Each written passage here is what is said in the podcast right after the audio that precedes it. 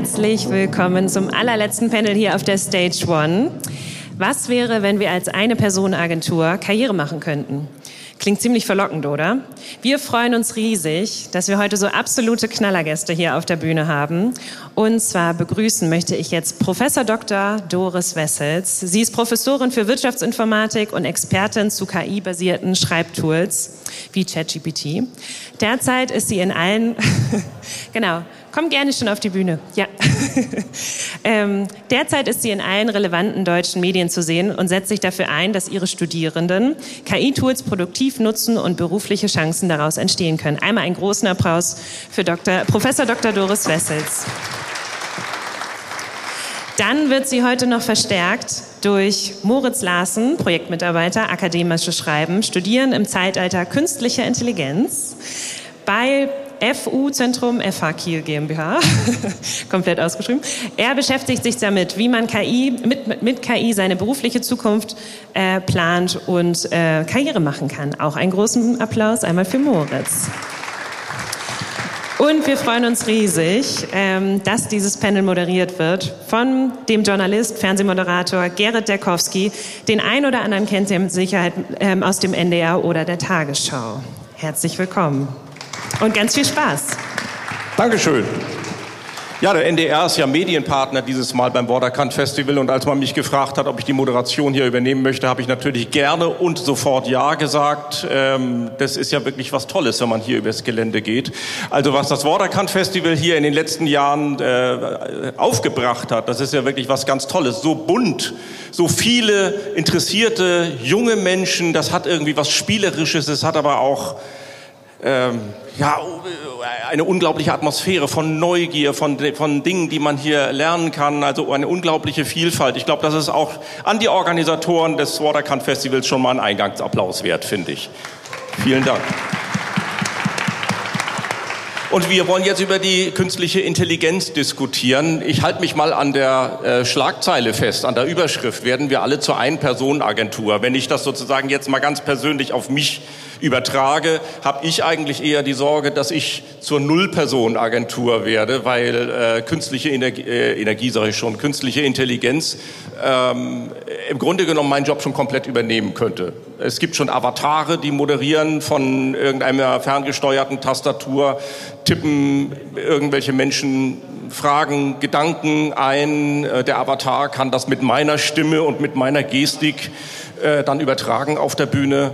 Ähm, eigentlich bin ich bald überflüssig oder bin ich dazu pessimistisch, Frau Wessels? Ähm, ich glaube, dass wir Kunden oder Rezipienten, Zuhörer, Zuschauer entscheiden werden, was wir sehen wollen.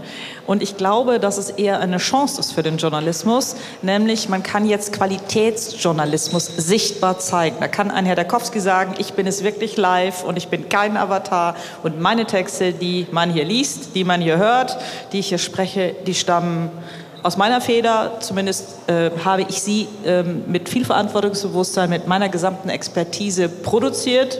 Sie werden sicherlich auch diese Werkzeuge einsetzen. Ich glaube, das werden wir alle kurz- oder mittelfristig. Aber aus meiner Sicht ist die, ähm, dieses, dieses Qualitätssiegel, was man dann geben kann, was man dann aber auch deutlich zeigen muss, eher eine Chance, sich ganz klar zu differenzieren von dem, was vollautomatisiert und ohne letzten Qualitätscheck von irgendwelchen KI-Automaten rausgehauen wurde. Aber es sind ja ganz viele Menschen, die sich jetzt im Moment bei dieser Diskussion, die gerade läuft, fragen, was kommt da jetzt auf uns zu? Und da kriegt man erstmal ein ungutes Gefühl, weil niemand weiß, was kommt. Ähm, ist diese Sorge, vielleicht auch sogar diese, diese Existenzangst zum Teil, ist die unberechtigt? Also ich glaube, das zieht so ein bisschen auf so die, die Schreckens-Zukunftsszenarien ab, die wir jetzt äh, teilweise schon gehört haben. Also KI bringt den, den Weltuntergang so in die Richtung. Aber mh, mm, also es ist ja, glaube ich, eine, eine Frage der eben dieser Zukunft, dieser Ungewissheit. In was für einer Zukunft wollen wir eigentlich leben? Und auch das, was du gerade meintest, wir als Rezipienten entscheiden, ähm, ob wir das jetzt gut finden oder nicht. Und ich denke, das ist halt noch äh, ja eben offen. Zukunft ist äh, per se per se offen und dadurch aber eben auch gestaltbar. Und ähm, ich glaube, das ist jetzt halt so diese dieser Punkt, an dem wir uns so entscheiden müssen oder ähm, an dem das uns klar werden muss, so dass das ist eine mögliche Zukunft, in die das gehen kann. Aber wir müssen uns die Frage stellen, ist das die Zukunft, die wir haben wollen? Und die, das können wir jetzt so hier heute nicht sagen und planen, sondern das sind Aushandlungsprozesse, die jetzt ja, stattfinden müssen und auch, ich denke, stattfinden werden.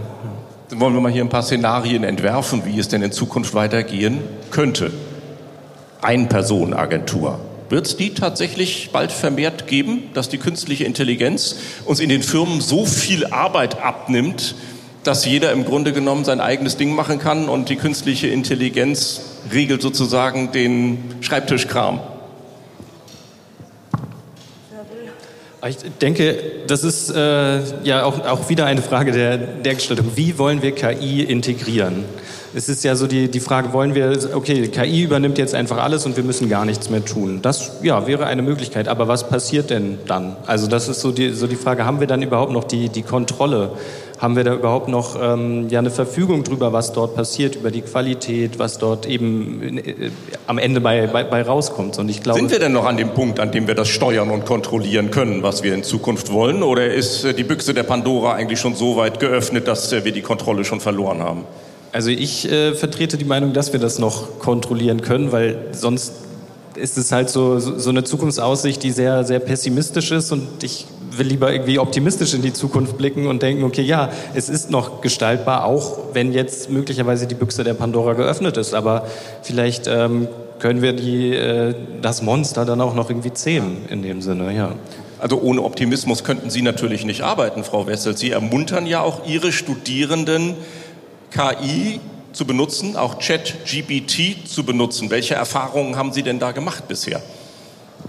Ähm, die Erfahrung äh, mit ChatGPT, also im Moment konzentriert sich ja die Diskussion ganz extrem auf nur ChatGPT, so als wäre das das einzige Werkzeug. So, und wir haben uns, äh, Moritz und viele weitere Mitstreiter, wir haben uns jahrelang schon mit KI-gestützten Schreibwerkzeugen beschäftigt. Und zwar klar, dass wenn man mit solchen Werkzeugen schreibt und diese Tools benutzt, dass das ein ganz neuer Schreibprozess ist. Das heißt, Mensch und Maschine schreibt, ich lasse mich inspirieren durch das, was dieser Textgenerator mir produziert. Manches übernehme ich, manches verwerfe ich. Und äh, das ist äh, eine, eine neue Erfahrung, damit muss man sich erst, da muss man sich erstmal gewöhnen. Und äh, das mit den Studierenden gemeinsam auszuprobieren und zu diskutieren, was macht das eigentlich mit uns? Wollen wir das eigentlich? So eine Frage, wie identifiziere ich mich dann eigentlich noch mit dem Text, der auf diese Art und Weise entstanden ist?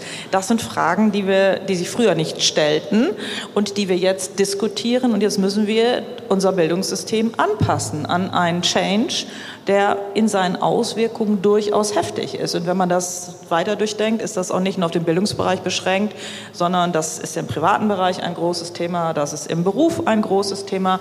Wir sind, ich bemühe immer so ein Beispiel ganz gerne, weil ich gedacht habe, ja, es ist jetzt so, als wäre ich Leiterin einer Schreibfabrik. Also jeder von uns, ne, weil wir demnächst wird das bei Microsoft Word mit drin sein, in allen Textverarbeitungssystemen. Wir sind auf Mal Leiterin und Managerin einer Schreibfabrik. Wir haben aber auch noch eine Bildfabrik, die wir managen. Wir haben noch eine Musikfabrik, eine Videofabrik. Also wir sind so auf mal in so einer Produzentenrolle.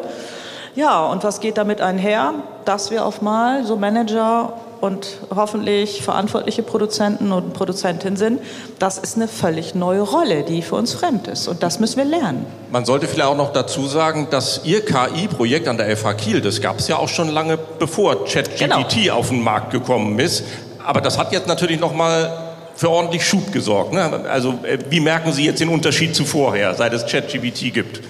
Äh, das ist wirklich so, als hätte man den Schalter umgelegt. Also wir haben, Moritz kann das bestätigen und auch viele, zehn Mitstreiter, wir haben uns vor wenigen Monaten noch intensiv darum bemühen müssen, dass irgendjemand dieses Thema wahrnimmt und haben mäßiges Interesse geerntet, so als sei das eine komische Geschichte.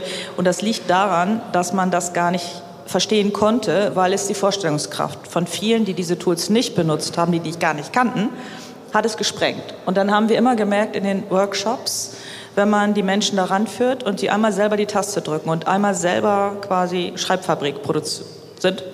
Äh, in dem Moment macht's Klick und in dem Moment begreift es jeder und dann wird diskutiert. Und ChatGPT, weil es kostenlos war, ähm, sehr einfach, sich da zu registrieren war, nicht mit irgendwie Technikkrams überfrachtet war. Man musste kein Nerd sein.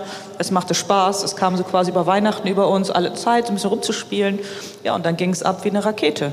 Und in dem Moment wurde der Schalter für uns umgelegt und wir wurden sowas von überrannt bis heute, dass wir uns vor Anfragen nicht retten können.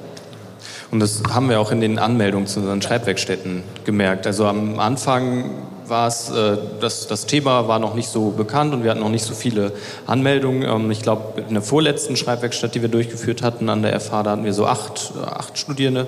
Und jetzt bei der letzten äh, Schreibwerkstatt, da waren dann irgendwie über 40 Anmeldungen. Wir konnten nur 30 zulassen. Also es ist eben auch bei, bei Studierenden ähm, ein, ein wichtiges Thema und da war auch äh, diese Motivation da, sich damit eben auseinanderzusetzen. Also danach wurde dann auch noch gefragt, wann ist die Fortsetzungsveranstaltung? Ich möchte jetzt noch tiefer in dieses Thema einsteigen. Also wir sehen da auch gerade bei, bei jungen Leuten, und da würde ich mich jetzt auch noch zuzählen, ähm, sehen wir noch auf jeden Fall eine Motivation, sich auch damit konkret auseinanderzusetzen und das auszuprobieren und wirklich da, da praktisch dann auch mit, mit und daran auch erst durch diese praktische Auseinandersetzung ja zu sehen, okay, ist es jetzt gut, ist es nicht gut, hilft mir das bei meinem Schreiben oder was, was, was passiert damit eigentlich bei, mit mir? Und also, dass durch die Auseinandersetzung eben diese Reflexion auch dann, dann stattfindet. Also mir leuchtet ein, dass man sich damit auseinandersetzen muss, wenn man die Auswirkungen der KI auf das Arbeitsleben erforschen will. Das ist ja ganz klar. Aber welche Leitplanken ziehen Sie denn ein? Alle Welt redet ja darüber, wie kontrollieren wir das Zeug. Ähm, was haben Sie da für sich entschieden? Und ist das so, ein, so, eine Vertrauensbasis dann auch, dass man sich dran hält? Oder ist Schummelei im Grunde genommen dann ja, inbegriffen? Also ich glaube, dass das große Problem, was wir jetzt zurzeit auch an den, an den Hochschulen noch haben, ist eben diese fehlenden einheitlichen Regeln, die wir, die wir dort äh, haben wollen. Ich glaube, du bist ja auch in dem, in dem Prozess noch mehr, mehr involviert, was das angeht. Aber das, das ist auch das, was, was die Studierenden sich dann fragen, okay, darf ich das jetzt einsetzen oder darf ich das nicht einsetzen? Was, äh, muss, wie muss ich das kennzeichnen eigentlich? Ist das, äh, muss ich das wie ein Zitat kennzeichnen? Wird das anders gekennzeichnet? Wird es in den Hilfsmitteln aufgeführt? Und das sind, ähm, ja, es gibt einige Hochschulen, die haben Verbote ausgesprochen. Es gibt einige Hochschulen, die sagen, das müssen die Lehrenden dann alle äh, je nach äh, Anwendungsfall äh, spezifisch entscheiden, ob man jetzt ChatGPT oder weitere KI-Tools einsetzen darf. Und ich glaube, da ähm, brauchen wir irgendwie so einen, so einen gewissen Konsens, äh, wie wir das machen. Und das äh, geht auch, glaube ich, durch, äh, durch ja, Aushandeln dann irgendwie. Wie wollen wir das denn, denn haben? Aber ich genau, ich habe jetzt keine konkreten Regelungen genannt. Ja. Haben Sie denn diesen Konsens? Ähm, Oder sind Sie noch auf der Suche? Ich würde sagen, wir sind noch auf der Suche da. Ja. Also Wie gestaltet sich diese Suche? Eben durch, durch diesen Austausch dann irgendwie. Also das ist, ist noch, noch schwer. Also wir haben ja so viele verschiedene Akteurinnen und Akteure da drin und da halt irgendwie so ein, ja, den Konsens zu finden, ist, ist denke ich, noch schwer. Und da habe ich jetzt auch nicht so das, das Patentrezept, um das äh, zu finden. Dann. Kann man sich noch so viel Zeit lassen mit der Suche nach einem Konsens, wie man damit umgehen will? Ich glaube, die Zeit läuft uns davon, ne? oder? Ähm, also ich glaube, wenn man jetzt so eine ganz harte Maßnahme ergreifen würde, dann würde man jetzt alle deutschen Hochschulleitungen und alle deutschen Schulleiter, Schulleiterinnen, die würde man in so ein KI-Bootcamp holen, alle hierher. Und dann machen wir mal drei Stunden, lernen wir diese Tools kennen. Und danach, glaube ich, wäre das bei allen angekommen. Dann hätten die das alle live erlebt, die hätten das auch akzeptiert, das ist dann real existierend. Und sie hätten für sich gemerkt, was das so macht. Und dann würde das losgehen, das, das treibt das Gehirn auf, äh, auf Höchstgeschwindigkeit. Und die würden auch untereinander diskutieren, sich abstimmen. Und dann hätten wir einen ganz schnellen Push und dann würde das auch top-down runtersacken und dann gäbe es auch klare Regelungen. Ich habe heute ähm, in einem anderen Vortrag vorgestellt, was finnische Hochschulen gemacht haben. Die haben am 25. Januar glasklare Regelungen ähm, äh, kommuniziert und verabschiedet. Die erste Regel ist, der Einsatz dieser Tools ist selbstverständlich erlaubt. Dann habe ich gar keine Schummelproblematik, denn das Schummelproblem ist ja hausgemacht, weil wir so naiv und eigentlich auch blöd sind, das zu verbieten, was man eigentlich gar nicht verbieten kann. So, das heißt, die erste Regel ist erstmal erlauben. Das bedeutet aber auch, dass wir Anpassungen im System machen müssen. Du musst als Lehrender und Lehrende checken, welche, wie muss dein Modul, dein Schulfach zukünftig gestaltet sein welche Aufgaben machen Sinn, welche machen keinen Sinn mehr, wie motivierst du deine Lehrenden mit welchen Themen. Und man muss natürlich auch über die Prüfungen nachdenken, welche machen zukünftig noch Sinn und welche müssen angepasst werden. Und das hat, haben zum Beispiel so die finnischen Hochschulen. Sicherlich nicht alle, aber da gab es Vorreiter. Das hat mich sprachlos. Also ich fand es großartig und hätte mir gewünscht, dass wir in Deutschland auch etwas schneller reagiert hätten. Das Tool ist ja am 30.11. über uns gekommen. So, das heißt, wir reden jetzt ein halbes Jahr später immer noch so, als sei es gestern passiert und wir oh, total verwirrt, oh Gott, was machen wir? Äh, also traurig eigentlich, die Behäbigkeit des Systems. Wir haben ja, wenn wir das jetzt mal auf die staatliche Ebene hieven, ähm, vorgestern, glaube ich, war es, da hat das EU-Parlament entschieden, ähm, Regulierungen einzuführen. Ich, so im Kern heißt es so eine Kategorisierung. Ne? Je, je höher das Risiko, das von einer KI-Anwendung ausgeht, ähm, desto strenger die Auflagen. Ähm, bestimmte Dinge sind ganz verboten, wie zum Beispiel die äh, Echtzeit-Gesichtserkennung im öffentlichen Raum. Ähm, ja, Sie haben sich das sicherlich auch angeschaut, was da beschlossen worden ist. Äh, sind das so Leitplanken, mit denen man tatsächlich was anfangen kann? Die auch was bringen? Das ist ein ausgesprochen schwieriges Thema, denn äh, man hat sich mit der Regulierung von KI seit Jahren beschäftigt. Das war eine Zeit vor ChatGPT und man hat damals gedacht, man bildet so Risikoklassen, so vier Stück, also ich glaube anfangs waren sogar nur drei, dann hat man so vier Schubläden aufgemacht und gesagt, wenn du besonders gefährlich bist, nicht zu kontrollieren, verboten. Und dann wurde das immer so runtergestuft. Das kann man sich so bei Autos, finde ich, ganz gut vorstellen, dass man sagt, so teilautonom, kriegt die und die Auflagen, ist nicht so gefährlich, vollautonom. Da müssen noch ganz andere Qualitätsstandards gelten. Und diese Struktur passte sozusagen für alte, klassische KI-Systeme. Und dann kam so ein Tausendsasser daher und das sind diese generativen KI-Sprachmodelle, da kann man gar nicht sagen, wofür man das alles einsetzen kann. Und die sind so äh, multifunktional und viele Anwendungsbereiche kennen wir, können wir noch gar nicht so genau nennen. Das heißt, das passt in diese Denke, in diese Schubladenstruktur gar nicht rein. Und deshalb wird es da Sonderregelungen geben, und das ist wirklich heikel. Wie kontrolliert man das? Und da sind in der gesamten Kette ja ganz viele Akteure beteiligt. Das sind diejenigen, die Microsofts oder OpenAIs und Googles der Welt, die bauen diese ganz großen Modelle. Dann gibt es wieder eine nächste Gruppe, die passt das so ein bisschen an, an ihre eigenen Bedürfnisse. Dann wird das von anderen integriert in irgendwelche Softwareprodukte, von anderen wird es verbunden mit anderen Elementen und dann entsteht so in dieser gesamten Wertschöpfungskette entstehen sehr komplexe Strukturen, die einhergehen damit, dass es auch immer wieder neue Geschäftsmodelle gibt. Und das ist in einem quasi täglichen Flow und in einer täglichen Bewegung. Und das jetzt äh, regulieren zu wollen, wohl wissend, dass wenn so eine Regulierung dann auf dem Tisch steht, vor allem also diskutiert und verabschiedet ist, bis die dann implementiert ist und greift, dauert es ja vielleicht auch wieder ein Jahr oder noch länger. Und in der Zeit wird wieder so viel passieren, dass vermutlich diese Regulierung dann immer hinterherhängt. Das heißt, unsere politischen Systeme sind aufgrund der Prozessdurchlaufzeiten, die wir so benötigen, für den Diskurs, für die Abstimmung, für die Finalisierung, bis es dann greift, passend von der Geschwindigkeit überhaupt nicht mehr zu dem, was wir in der, ähm, im Technologiefeld erleben. Es haben ja, ähm, ich glaube Ende Mai war es, verschiedene ähm, Konzernchefs von äh, KI-Firmen, also die Entwickler, einen Aufruf unterzeichnet. Lasst uns jetzt gesetzlich die Weiterentwicklung stoppen, damit wir uns für ein paar Monate in Ruhe überlegen können, welche Leitplanken, welche Regeln wir da einziehen können. Ähm, ja, aber ich glaube, dieser, dieser Aufruf als solcher ist eigentlich äh, ohne Wirkung geblieben und ähm, im Gegenteil, es ist eigentlich sogar ein bisschen belächelt worden, weil manche es auch für einen PR-Gag hielten. Wie sehen Sie das?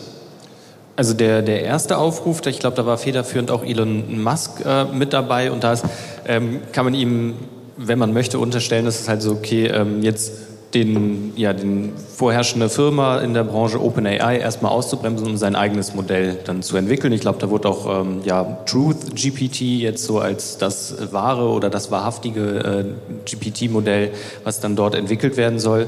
Aber ich, es gab jetzt ja noch mal ein zweites äh, Statement, also diese, diese zweite, ich glaube, das waren nur drei Zeilen insgesamt, glaube ich, also nur wenige, wenige Wörter. Ähm, und da sehen wir ja, dass wir nicht nur die, ähm, die Konzernchefs und die, die Entwicklerinnen und Entwickler da haben, sondern auch ähm, führende Wissenschaftlerinnen und Wissenschaftler, die das äh, mit unterzeichnet haben. Und jetzt ist halt die Frage, wie, also wie wollen wir damit umgehen oder was, was bedeutet das jetzt für mich als, als Einzelperson, wenn jetzt, wenn ich sehe, okay, die, die Leute, die sich damit tagtäglich beschäftigen, die Expertinnen und Experten da drin sind, wenn die so etwas unterzeichnen, was für ein Signal sendet das eigentlich an mich auch als, ja, als Einzelperson, wie soll ich damit, damit jetzt umgehen? Und ich denke, das sind halt so verschiedene äh, Zeiträume der Risiken. Also wenn man dieses, äh, diese, dieses existenzielle Risiko von KI sich, sich das vermeintliche existenzielle Risiko von KI sich anschaut, das ist, glaube ich, nicht etwas, was morgen passiert oder übermorgen, sondern das ist eher so ein sehr, sehr langfristiges Risiko. Aber wir haben auch noch äh, andere mittelfristige und kurzfristige Risiken, sowas wie ähm, die Halluzination in den Sprachmodellen, also dass wir dort ähm, ja, Fakten oder eben keine Fakten generiert bekommen, die aber so wirken, als wenn es Fakten wären. Und das sind, glaube ich, unterschiedliche Arten und Fokussierung der, der Risikenzeiträume, die wir dann dort sehen. Und dass man sich sowas irgendwie auch, auch verdeutlichen muss, welche, welche Motivation steht dahinter eigentlich dann in dem Fall. Und sowas auch ähm, zu hinterfragen, wer unterzeichnet das, wieso, das ist, glaube ich, auch sehr, sehr komplex, was die, was die Beweggründe dann dort sind. Und ich kann mir vorstellen, dass das auch mit äh, aufgrund des, des Medienhypes auch irgendwie so, weil das, das ist ja etwas, was das äh, klickt gut quasi. Ähm, KI ähm, sorgt für den Weltuntergang. Und dass man da irgendwie versucht, so ein, doch nochmal einen Schritt zurück zu gehen, wenn es möglich ist, äh, für sich selber dann, um sich damit irgendwie anders auseinanderzusetzen und sich jetzt nicht so davon überwältigen zu lassen. Und ich löcher hier Sie die ganze Zeit mit meinem Pessimismus. Dabei wollen Sie doch eigentlich viel mehr über die Chancen reden, Sie beide. Ich weiß es. Wir kommen auch gleich nochmal äh, ein bisschen eingehend darauf, darauf, zu sprechen. Aber eine weitere Stufe möchte ich noch zünden in meinem, in meinem Pessimismus, weil äh, es ja auch noch eine Studie der Universität Oxford gibt. Das war auch erst vor kurzem. Und diese Studie kommt zum Ergebnis, dass sehr wahrscheinlich also nicht nur möglicherweise, ich setze mir extra meine Brille auf, um das korrekt zu, zu, zitieren, dass sehr wahrscheinlich irgendwann die künstliche Intelligenz den Menschen austricksen wird und dass das dann zur Auslöschung der Menschheit führen kann. Ähm, wie gehen wir mit so einem Zukunftsszenario um? Wir haben jetzt schon gehört, wir sind diejenigen, die selbst bestimmen müssen, ähm, wie wir damit umgehen wollen. Aber wenn ich, wenn ich das so höre von, von der Uni Oxford, die ja irgendwie vielleicht nicht gerade unter dem Verdacht steht, jetzt ähm, populistische Studien zu betreiben, ähm, dann, dann macht, macht mich das unruhig, muss ich ganz ehrlich sagen. Halten Sie solche, solche Szenarien für völlig übertrieben? Ich, äh, ich habe das auch gelesen und ich kann da Moritz nur beipflichten. Ähm, erstmal äh, lenkt das natürlich die Aufmerksamkeit auf das Thema, das lenkt die Aufmerksamkeit auf die Unterzeichner solcher Schreiben, in dem Fall auch die Aufmerksamkeit auf Forschende der Uni Oxford und dem Netzwerk dort. Und man muss dann auch immer die Motivation hinterfragen, was steckt dahinter, wollen die nur sensibilisieren, also würde ich sagen, das ist okay, uns zu sensibilisieren, aber ähm, uns in Untergangsszenarien zu stürzen, würde ich sagen, dann feiern wir heute Abend die letzte Party hier, dann ist das Waterkant ein ganz furioser Abschied von uns, von der Bühne. Ähm, das ist es sicherlich nicht. Und man muss das versuchen, ein bisschen rationaler zu analysieren. Äh, und es gibt so, so wunderbare Gedankenspiele. Ist es denn vorstellbar, wenn die Super-KIs dieser Welt über uns kommen, dass es da nur eine KI gibt, wird es da nicht so ein Battle der verschiedenen KIs geben? Ja?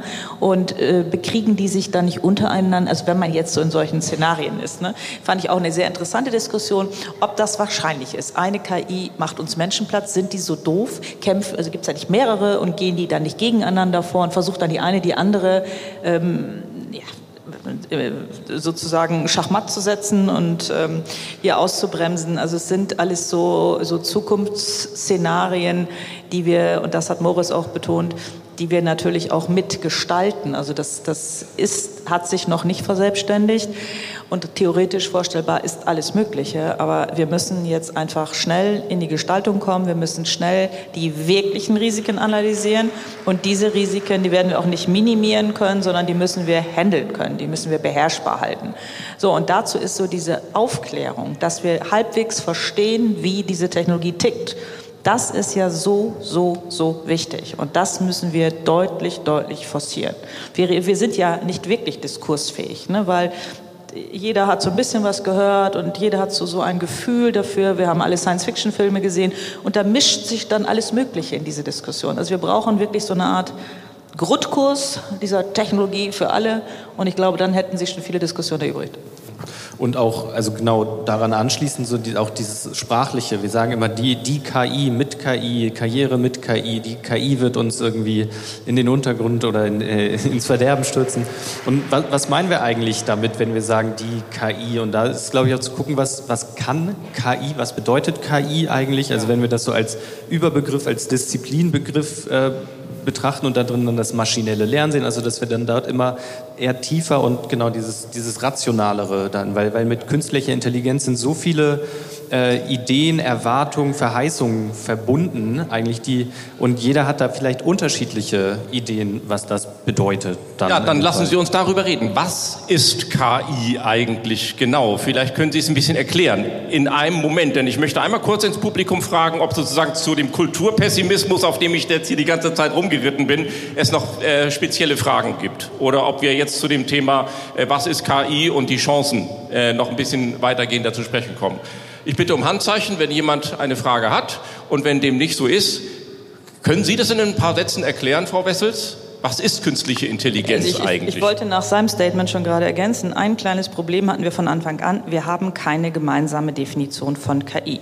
Die gibt es nicht. Und das ist eben auch ein Problem in dieser Diskussion. Wir reden über so ein Fuzzy-Thema, KI, was jeder, jede wieder anders interpretiert. Ne? Und wenn wir weltweit keine halbwegs einheitliche Definition haben, dann ist diese Diskussion wirklich sehr schwer zu führen. Und das ist in diesen Zeiten, dann kommt das alles on top dazu, ne? dass der eine dies meint, der andere meint das.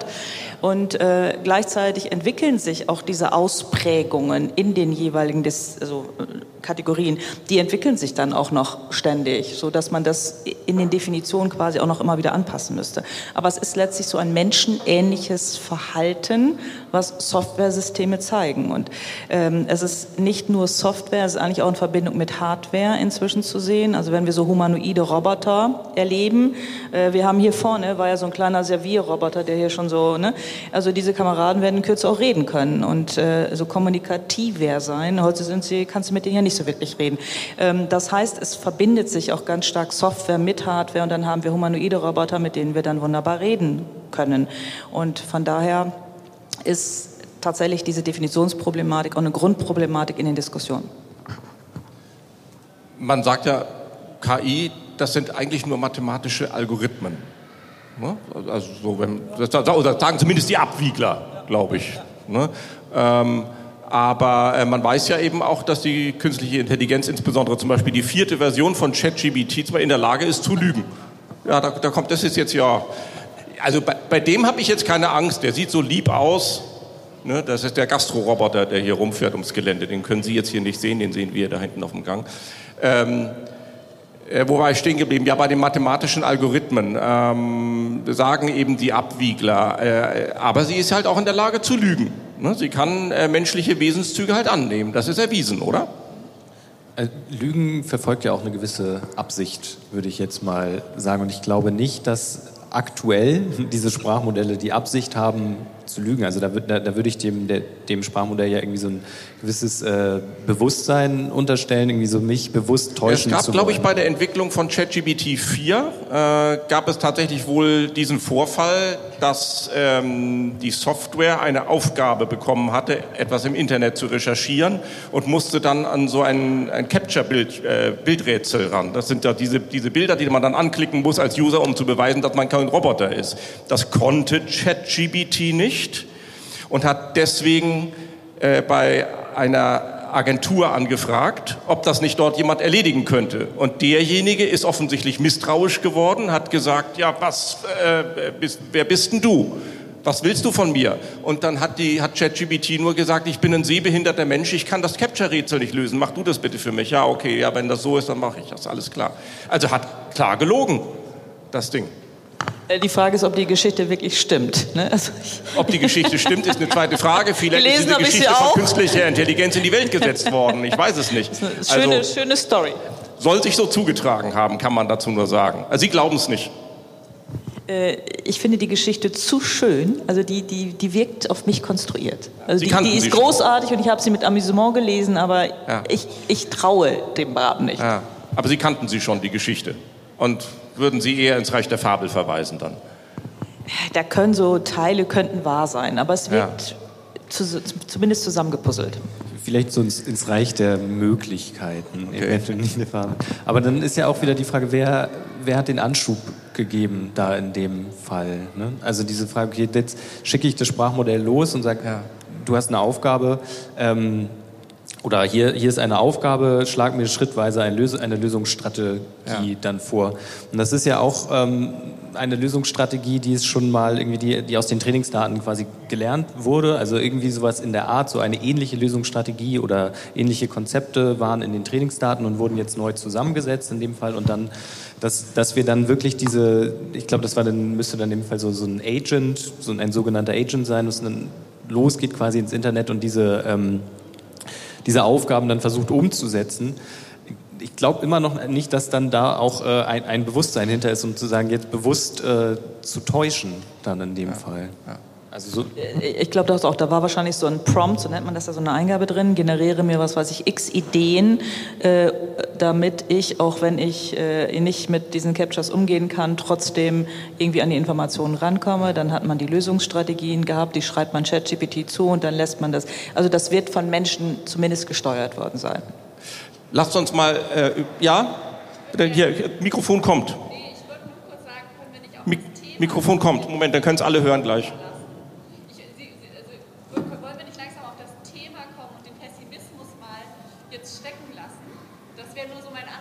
Mit der, mit der Ein-Personen-Agentur. Genau, Karriere mit KI werden wir alle zur Ein-Personen-Agentur. Mein, genau. mein Gefühl ist, gerade geht es sehr viel um diesen Pessimismus. Und ja. das es ja auch schon hier auf dieser Bühne. Jetzt ist ja eigentlich noch eine andere Perspektive dran. Gerne.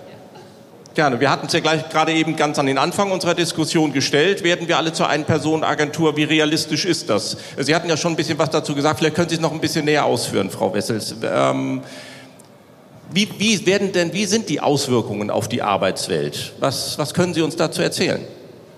Ähm, dazu kann man, äh, gibt es ja Studien, es gibt Untersuchungen, es gibt zum Beispiel, das ist ganz frisch rausgekommen von McKinsey, gestern oder vorgestern, eine große Studie, und die besagt, dass wir bis 2045 circa die Hälfte aller Arbeitstätigkeiten automatisiert erledigen lassen können. Das heißt, ungefähr die Hälfte von dem, was wir heute so machen, die lässt sich durch irgendeine Form der Digitalisierung oder Automatisierung abdecken. Gab es eine Frage? Ja, ja. Ähm, und das merkt man auch, wenn man mit den Werkzeugen arbeitet. Also vieles, äh, gerade so, wenn man ähm, so Wissensarbeiter ist, also irgendwas zu Hause am Schreibtisch oder im Büro macht, da erfährt man natürlich vielfältige Unterstützung. So, das bedeutet, dass ich natürlich viel produktiver bin. Also ich kann durch meine ganzen digitalen Assistenzsysteme, kann ich natürlich, bin ich deutlich produktiver und kann viel, viel mehr Aufgaben übernehmen. Äh, das heißt, da, wo ich vielleicht früher zu dritt gearbeitet habe oder zu zweit gearbeitet habe, kann das im Prinzip jetzt eine Person machen. Das heißt, wir haben aber auch so eine Verdichtung der Arbeit. Das wird auch sicherlich, ähm, ist, ist merkt man auch, das ist also anstrengend, ne? das alles zu steuern und zu kontrollieren. Du musst die ganzen Tools kennen, du musst die Tools richtig einsetzen können, du musst auch die Grenzen und Gefahren der Tools können. Ähm, also das erfordert auch eine Menge Know-how von uns. Aber absehbar ähm, bekommen wir deutlich mehr Unterstützung durch diese Systeme. Und ob wir dann alle in einer ein One-Man- oder One-Woman-Agentur landen, äh, das wage ich zu bezweifeln, das glaube ich auch nicht. Aber es gibt, denke ich, so bei Ihnen zum Beispiel solche Jobs, die werden sich natürlich drastisch verändern, aber da winken dann eben auch immer wieder neue Chancen. Sagen wir ja, okay, also wir setzen einen ganz klaren Gegenpunkt. Wir sind verantwortungsbewusste ähm, Journalisten, Reporter, Moderatoren und bei uns, wir stehen mit unserem Namen für die Qualität von dem, was wir machen. Äh, und so wird sich vieles verändern. Und die spannende Frage ist ja, ob durch diese Unterstützung, durch diese Produktivitätssteigerung, durch die Tools, ähm, wie viele Arbeitsplätze wirklich wegfallen und wie viele neu dazukommen. Wir brauchen ja auch ganz neue Rollen und ganz neue Kompetenzen.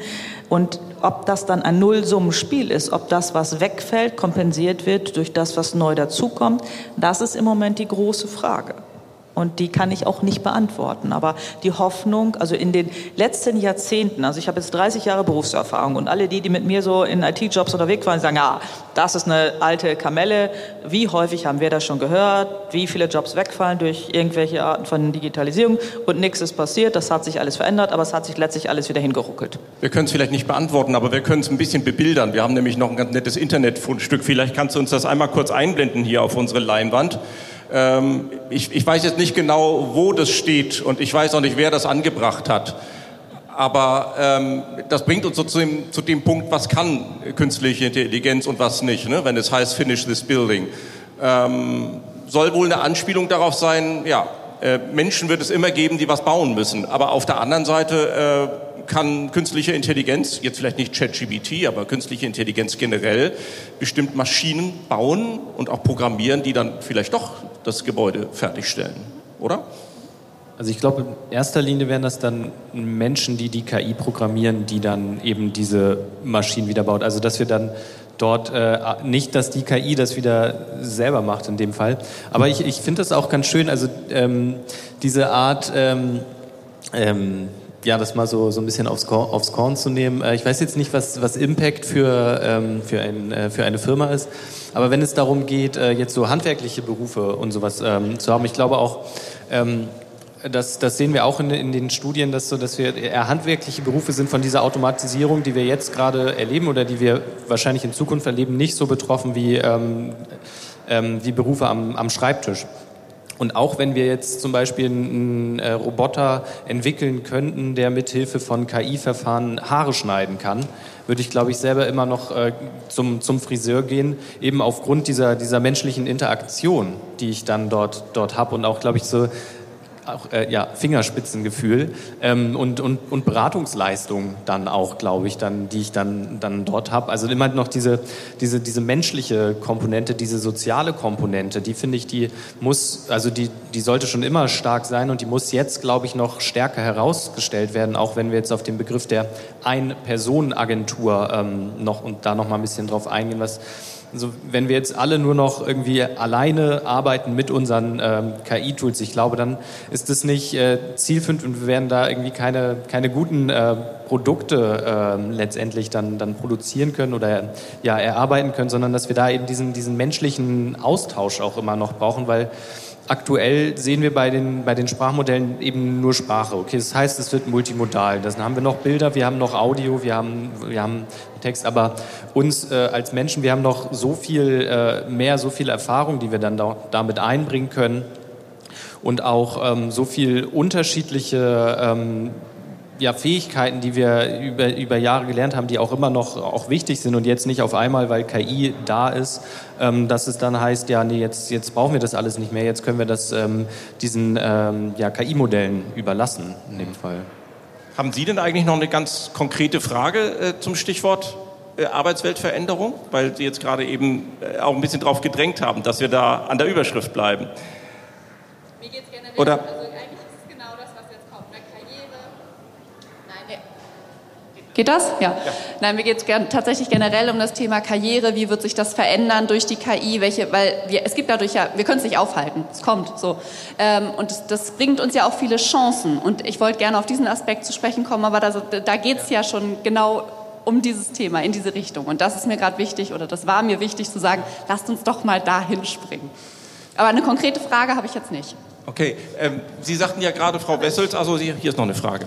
Ja, ähm, ich wollte mal irgendwie darauf eingehen. Also der Titel der Veranstaltung impliziert ja so ein bisschen, als gäbe es noch gar keine Einpersonenagenturen.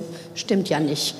Ähm, also gerade im Bereich der Digitalwirtschaft, der Kreativwirtschaft ähm, gibt es das schon lange, die sogenannten Solo-Selbstständigen, die gerade in der Corona-Pandemie natürlich die Erfahrung gemacht haben, dass die ähm, Welt drumherum quasi noch nicht darauf eingestellt ist. Also es gibt, äh, gab und gibt irgendwie keine Programme, die die durch die Pandemie gebracht hätten und so weiter und so fort. Also das, was die von Berufswegen irgendwie alle gemacht haben und können, sich so autark eigentlich wie möglich zu machen, dank KI und, und Digitalisierung, eben Ein-Personen-Agenturen zu sein, bildet sich in der ähm, strukturierten Arbeitswelt und Förderlandschaft und diesen ganzen Geschichten eben einfach nicht ab. Ähm, wie ist eigentlich der Zusammenhang dann, wenn ich sage, okay, ich habe jetzt noch bessere KI-Systeme, also die mich sozusagen technisch noch autarker machen, ähm, wie ist die andere Seite denn abgebildet? Also das heißt, wie kriegen wir das eigentlich hin, dass in der ähm, äh, Struktur wie ähm, also wirklich von Steuern angefangen bis über Förderung, also dieser ganze ähm, Bereich äh, da überhaupt irgendwie hinterherkommt, dass die nämlich schon existierenden neuen Arbeitsplätze, die sich Menschen selbst geschaffen haben, auch ihr Potenzial ausschöpfen können.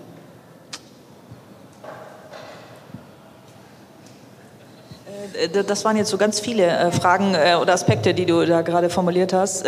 ich bin bei Steuern, habe ich so ein bisschen, ähm, gibt es ganz praktisch, ich hatte tatsächlich, gestern hatten wir zwei Studierende in einer Session, die studieren äh, dual und sind in einer Steuerberaterkanzlei. So. Und beschäftigen sich natürlich mit ihrem weiteren beruflichen Werdegang und was macht das mit dir und deinem Beruf, wenn du zukünftig Steuerberater oder Steuerberaterin wirst.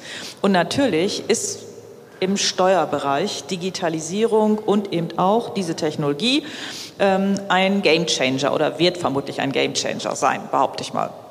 So, das verändert natürlich das Berufsbild. Und die Frage war dann, wird es diesen Beruf in der Form zukünftig überhaupt noch geben? Das bedeutet natürlich, wenn ich das studiere, beschäftige ich mich mit der Frage, macht mein Studium in dieser Spezialisierung, so wie ich das heute studiere, überhaupt noch Sinn? Oder ist das, was ich da lerne, überhaupt noch wichtig für meinen späteren Beruf? Und das sind schon, finde ich, schon sehr, sehr relevante Fragestellungen. Und gerade dort kann man natürlich mit Automatisierung auch eine Menge reißen. Also das, was ich im Moment dann so händisch quasi mache oder sehr manuell noch mache, das lässt sich an vielen Stellen natürlich komplett durchautomatisieren. Und das sind Fragen, die so jede Disziplin für sich, Journalismus haben wir ja schon, also so jede Gruppe diskutiert das schon sehr intensiv für sich. Zum Thema Besteuerung. Äh, wie geht man denn damit zukünftig um? Und da gibt es durchaus Diskussionen, ob man nicht dann auch, wenn man jetzt, nehmen wir mal an, ich hätte eine Fabrik und stelle nur noch, habe nur noch humanoide Roboter in meiner Produktion.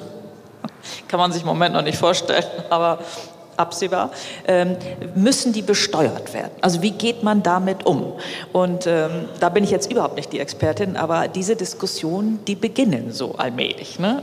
Mir fällt noch ein anderer Bereich ein, äh, beispielsweise die Medizin, weil zum Beispiel so wahnsinnig viele Ärzte, gerade zum Beispiel auch in hochspezialisierten Kliniken, darüber klagen, wir haben wegen der ganzen Bürokratie, die wir erledigen müssen, äh, kaum noch Zeit, richtig zu forschen. Ähm, vielleicht ist das auch so ein, so ein Punkt, wo man sagen kann, da liegt wirklich eine große Chance, dass die künstliche Intelligenz äh, den Wissenschaftlerinnen und Wissenschaftlern äh, was abnehmen kann ne, von dieser Bürokratie, damit die sich dann endlich wieder dem widmen können, wofür sie eigentlich ihren Job gewählt haben. Wir haben hier noch eine Frage aus dem Publikum, ganz kurz, nur für die Zeit. Ja, ich ähm, finde, wenn ich jetzt mal auf andere Tools gucke, nicht ChatGPT, sondern Midjourney, mit der, ne, also eine KI, mit der man auch als Nicht-Grafikdesigner tolle Bilder erzeugen kann. Es ist ja eigentlich nur eine andere Art von Kreativität, die damit gefördert oder ermöglicht wird. Also ich kann jetzt, wenn ich selber nicht gut gestalten kann, äh, muss ich aber trotzdem wahnsinnig viel wissen, um mit, mit Journey gute Bilder zu machen. Das heißt, ich brauche ein tolles Wissen über Kunstgeschichte, über wie muss Licht sein, wie muss Farbe sein, um, um das um die KI immer noch so zu füttern, dass sie danach auch ein geiles Bild machen kann und kein doofes Bild. Also das heißt, es ist ja immer noch ganz viel Kompetenz gefragt und auch Verbindung im Kopf gefragt, ähm, die ich dem Tool mitgeben muss, damit es was Gutes daraus baut. Und ich sehe da eigentlich eine ganz große Chance, die wir hoffentlich auch nutzen werden, ähm, um Dinge, die eigentlich wichtig sind, aber in den letzten Jahrzehnten zunehmend untergegangen sind, nämlich wenn wir über Pflege und Krankenhäuser sprechen, dass es eben nicht nur um die Technik und die Forschung geht, sondern dass es tatsächlich auch verdammt nochmal darum geht, Menschen, die da sind, emotional so zu begleiten. Und das ist doch eine KI eine tolle Möglichkeit zu sagen, wir befreien damit Kompetenzen und, und äh, Kapazitäten von Aufgaben, die eigentlich nicht vom Menschen gemacht werden müssen und überlassen oder nutzen die frei werdenden Kapazitäten dafür, eben all das zu machen, was KI nicht kann. Und das sehe ich als eine ganz große Chance, ähm, tatsächlich auch Dinge, die ganz wichtig sind und zurzeit total unterbezahlt werden, wie auch das Handwerk. Also jetzt nicht mehr unterbezahlt, aber dass eben Dinge, die Technik nicht kann, ähm, auch eine neue Bewertung erfahren. Und das, glaube ich, ist eine tolle Chance. Äh, und ich hoffe, dass auch in Deutschland die Politik und die Gesellschaft das nutzen wird. Ergänzung dazu. Sehr, äh, sehr wichtige und sehr, sehr schöne Aspekte. Und ich glaube, das ist genau diese, diese Frage der, der Gestaltung. Wofür wollen wir KI einsetzen? So wollen wir das dafür einsetzen, um genau dann solche Sachen zu fördern? Oder wollen wir es einsetzen, um noch den nächsten Text zu generieren und das nächste Bild zu generieren? Das sind halt so äh, Fragen der, der Abwägung, aber auch der, der Dominanz eigentlich zu, zu überlegen, okay, wer, wer entwickelt eigentlich äh, KI und zu welchem Zweck? Und ich glaube, dass wir uns solche wünschenswerteren äh, Zukünfte dann halt auch irgendwie, ich, ich, ich weiß nicht, wie, wie, wie man das macht, aber ähm, dass wir versuchen, sowas dann ähm, ja, voranzubringen. Also dass wir irgendwie Technologie zum positiven, ethisch vertretbar gut einsetzen, dann in dem Fall. Kann man, wenn man jetzt nochmal auf die Arbeitswelt guckt, Sie sagten gerade eben, Frau Wessels, ähm, Sie können nicht sagen, wie viele Arbeitsplätze verloren gehen oder wie viele neu entstehen. Aber haben Sie so eine Vorstellung davon, was es denn für neue Arbeitsplätze sein könnten, die dadurch entstehen? Ja, das kann ich mir schon vorstellen. So ganz praktisch. Man braucht demnächst Menschen, die mit diesen KI-Sprach, in der Entwicklung dieser Sprachmodelle oder dieser KI-Technologien kompetent umgehen können. Das bedeutet zum Beispiel Trainingsdaten aussuchen, Trainingsdaten sozusagen kuratieren, die dann dort reingehen. Wir brauchen dann das, was schon angesprochen wurde, diejenigen, äh, die prompten können, also die die richtigen Eingaben machen in die bildgenerierenden Systeme, Video, was alles in, in allen multimodalen Contentformen. Also das sind so neue Disziplinen. Da denken wir auch schon an den Hochschulen drüber nach, ob wir nicht solche Kurse, solche Module anbieten, bis hin zu Studiengängen, die sich damit beschäftigen. Also da entstehen ganz neue Berufsbilder. Das hat sich in den letzten Jahren eigentlich schon angedeutet.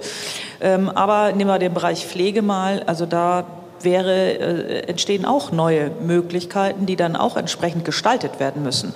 Also technologisch gesehen hätte man dann so einen, so einen Humanoiden, so einen Pflegeroboter, aber der muss dann ja auch angepasst werden. Der muss in die Einrichtung passen, der muss entsprechend, man nennt das sogar customized werden, an die spezifische Einrichtung, die Belange, äh, welche Sprachen soll er sprechen, äh, welches Verhalten soll er zeigen, wo muss man Sicherheitsschranken einbauen. Also da gibt es ja so, so viele neue Herausforderungen. Anforderungen, damit das überhaupt in diesem Umfeld klappt. Und da braucht man dann wieder eine sehr hohe technische Expertise, aber man braucht eben auch die Empathie.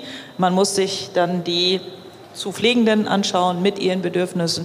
Und das sind ja wirklich ähm, sehr interdisziplinäre oder transdisziplinäre Kompetenzen, die sich dann entsprechend auch aus, also die, die müssen wir dann auch ausbilden und qualifizieren.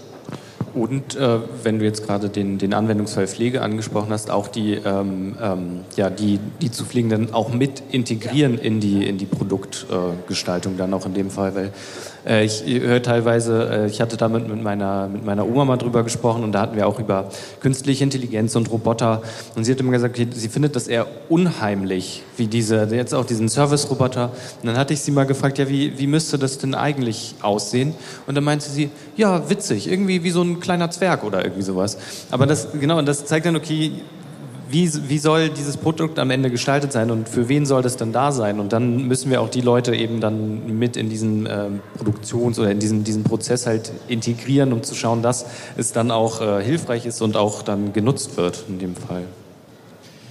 Wir sind leider schon über unsere Zeit sogar. Jetzt ähm, äh, unsere Dreiviertelstunde ist längst um. Trotzdem möchte ich ähm, das hier nicht beenden, ohne noch einmal ins Publikum gefragt zu haben, ob noch Fragen da sind zu dem Thema. Und dann würde ich um Handzeichen bitten.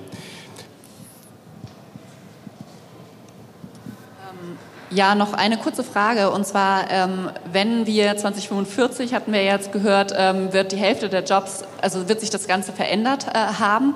Sind wir denn dann alle Anwender von KI oder gibt es einen Teil, der Anwender ist von KI und einen anderen Teil, der mit dem ganzen Kram gar nichts zu tun hat? Wie sehen Sie das?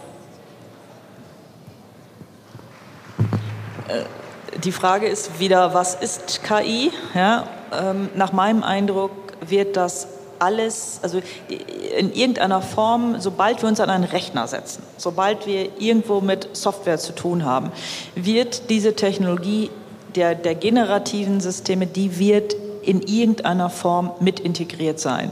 Das wird nicht überall gleich schnell der Fall sein, aber das wird, äh, nehmen wir hier dieses Gebäude vorhin, ne? also nehmen wir Architektur zum Beispiel, nehmen wir diese CAD-Systeme, die solche Objekte, mit, mit, denen man als Architekt äh, am Rechner sitzt und solche Gebäude designt oder entwirft. Natürlich ist da geballte KI-Technologie drin. Äh, wir werden sicherlich auch bei dem Bau solcher Objekte, dort werden wir auch Baubots oder Bauroboter haben, ne? die so dann ähm, in strukturierter Art und Weise Stein auf Stein heben. Das äh, gibt es auch schon, solche Technologien. Das heißt, ähm, es wird in allen möglichen Lebensbereichen, ähm, und wir haben das eigentlich alle schon. Wir haben alle die, die ein Smartphone haben, alle die, die Bilder auf ihren Smartphones haben. Diese Bilder, die wir haben, die sind deshalb so gut, weil sie KI-optimiert sind. Wir benutzen WhatsApp. WhatsApp schlägt uns irgendwie schon eine Antwort vor. Das ist auch KI. Wir geben, äh, äh, wenn wir das Handy entblockieren, macht unser viele Handys eine Gesichtserkennung. Das ist auch KI. Wir geben eine Sprachnachricht ein. Auch das ist KI, weil Sprache erkannt wird. Oder wir lassen uns etwas dann ähm, aus, äh, hier, ähm, vorsprechen und, und hören uns irgendetwas an. Auch das ist, also das ist eigentlich schon überall mit drin in unterschiedlichsten Ausprägungen und das setzt sich jetzt weiter fort und ChatGPT hat so für Aufregung gesorgt und, und für so einen Medien, Me Mega-Medienhype, weil es auf Mal so, so sehr prominent ist und weil man es auch wirklich für so unglaublich viele Dinge einsetzen kann. Abschließende Frage dazu von mir, weil Sie sagen ja, wir werden dieses haben, wir werden jenes haben. Ähm, also das gibt einem eine Vorstellung von dem, was kommt. Und Sie sagten ja auch, das ist eine atemberaubende Geschwindigkeit, mit der das im Grunde genommen gerade entwickelt wird. Wann werden wir denn beispielsweise diese Bauroboter haben? Werden wir das noch erleben? Oder kommt das erst in 20 Jahren? Oder ist es schon in drei Jahren soweit? Es ist immer so ein Blick in die Glaskugel, ne? Ja. Aber, aber das sind natürlich so diese brennenden Fragen, weil wir wissen, wir wissen nicht genau, was kommt. Also und, es gibt, ja, gibt so Regeln. Man es möchte gibt, es natürlich liebend gerne wissen. Gibt, es gibt so Heuristiken, ähm, dass wir Menschen dazu neigen, quasi linear zu denken. Und wenn wir jetzt so einen Trend erleben, dann überschätzen wir die Wirkung auf kurze Sicht. Aber wir überschätzen die Auswirkung auf lange Sicht. Das heißt, wir denken so quasi so ganz linear und die Kurve verläuft anders. Die Kurve geht unten erst unter den Erwartungen lang und dann schnellt sie hoch. Und dann übersteigt es deutlich unsere Erwartungen, die wir hatten. Und es ist dann immer die Frage, wann, wo ist so der Peak? Ne? Also was ist jetzt kurzfristig? Weil wir kurzfristig neigen wir das zu überschätzen.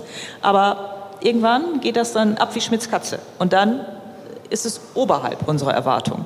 Äh, das wissen wir aus früheren Innovationen und kann man so als Heuristik nehmen. Ich selber habe zum Beispiel bei den autonomen Fahrzeugen, das möchte ich noch mal in Kiel erleben. Das möchte ich wirklich gerne sehen.